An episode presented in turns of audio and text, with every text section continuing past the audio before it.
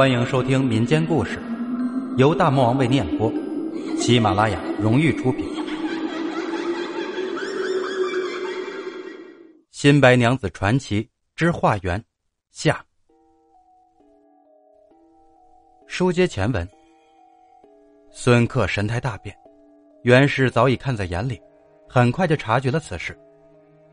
他非常生气，指着鼻子怒骂孙克忘恩负义，恩将仇报。猪狗不如。孙克又愧又怕，赶快伏地叩首谢罪，说这是表兄教唆，不是自己的本意。袁氏从密室中搜出宝剑，像折嫩藕一般，毫不费力将它寸寸折断，又冷笑道：“有朝一日，看到张贤云，定要当面羞辱这个坏人夫妻的狗道士。”几天后。孙克又在街上遇见表兄，不禁大家抱怨。张贤云听说宝剑被折，吓得瞠目结舌，自知不是袁氏对手，怕他找自己算账，赶紧溜走，再不敢在此地露面了。自此，孙克与袁氏夫妻和好如初。光阴如箭，转眼间十年功夫过去了，袁氏生下两个儿子，他贤惠能干。教子有方，把家治理的井井有条。孙克四十岁的时候，朋友推荐他到南方做官，孙克携妻带子离开洛阳，千里迢迢去赴任。一路上颠簸劳顿，经历了千山万水，每逢见到高山青松时，袁氏总是凝目眺望，一副心驰神往的样子。过了五岭，他们弃车乘船。顺着北江驶入广东省清远峡山。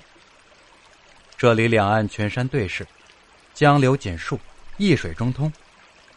船行至江中，仰头望山，只见山势突兀嵯峨，直刺青山，真有峭壁雄流、鬼斧神工的磅礴气势。一家人欣赏着壮丽山河，心旷神怡。袁氏站在船头，望着滚滚江水。手指前方，告诉丈夫：“江边有座飞来寺，寺里有位高僧，法号慧优。以前是我家门徒，咱们应该去寺里看看他，请高僧在佛前为我家南行求福。”孙克点头，欣然应允。帆船驶过白炮潭，转入凝碧湾。北岸半山腰苍翠古木之中。果然映出一座红门灰墙的巍峨庙宇。这庙宇就是建于南北朝的岭南名刹飞来寺。于是冀州泊岸，全家人带了斋食贡品，攀山爬岭朝寺院进发。进了寺院，袁氏好像回到久别的家中，显得神采飞扬。只见他对花点头，抚树感慨，穿门过殿，径直来到惠优居住的院落。孙克跟在后面，心里觉得好生奇怪。这袁氏并未来到过飞来寺，但看他的行径，显然对这里一切都很熟悉。慧优迎出门外，袁氏从脖子上卸下碧玉头环，恭恭敬敬献给他，说道：“这是寺里的旧物。”慧优双手合十，心中莫名其妙，他从未见过这位女施主。也不知道碧玉环是怎么回事正在这时，忽然听得寺后峡山飒飒风起，猿声凄厉，成群结队的猿猴从高山青松中覆藤攀枝接踵而下。他们对着袁氏悲笑跳跃，像在欢迎他的到来。袁氏顿时神情凄凉，他默默无言，取过一支手笔，在粉墙上挥毫题诗。刚将恩情忆死心，无端变化积烟尘。不如竹伴归山去，长啸一声烟雾深。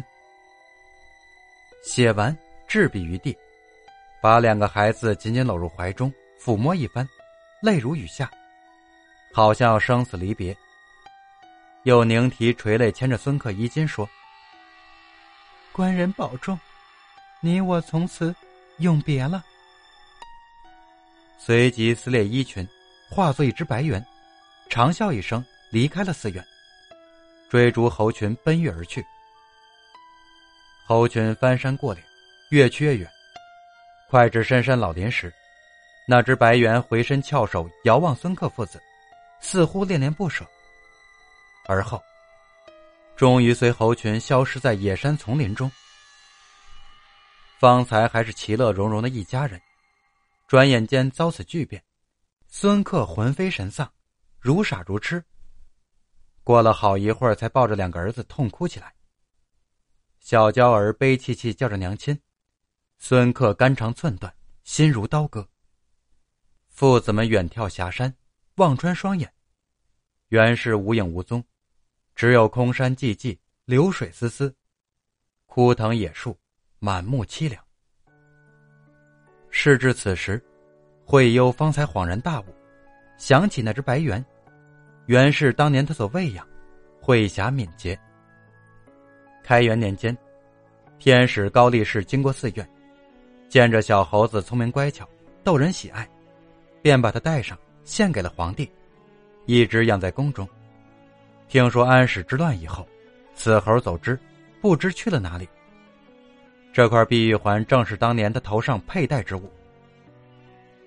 孙克听了老和尚诉说，伤感不已。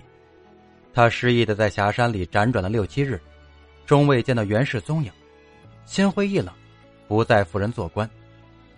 凄惨惨带着两个儿子转州北上，回了家乡。从此，白猿归去的山头被称为仙元峰。那里有个山洞叫归元洞。古老的清远峡，云遮雾锁，山山林密，悬崖陡壁，洞壑幽深，不知归元洞藏在哪里。据说南宋大词人苏东坡被贬南来，曾游峡山，还有人在山林中见到那只白猿。东坡居士在峡山四义诗中，有“呼忆笑云旅，赋诗刘玉环”之句，讲的就是袁氏化缘归去的故事。本集故事播讲完毕，关注订阅一下，下集更精彩。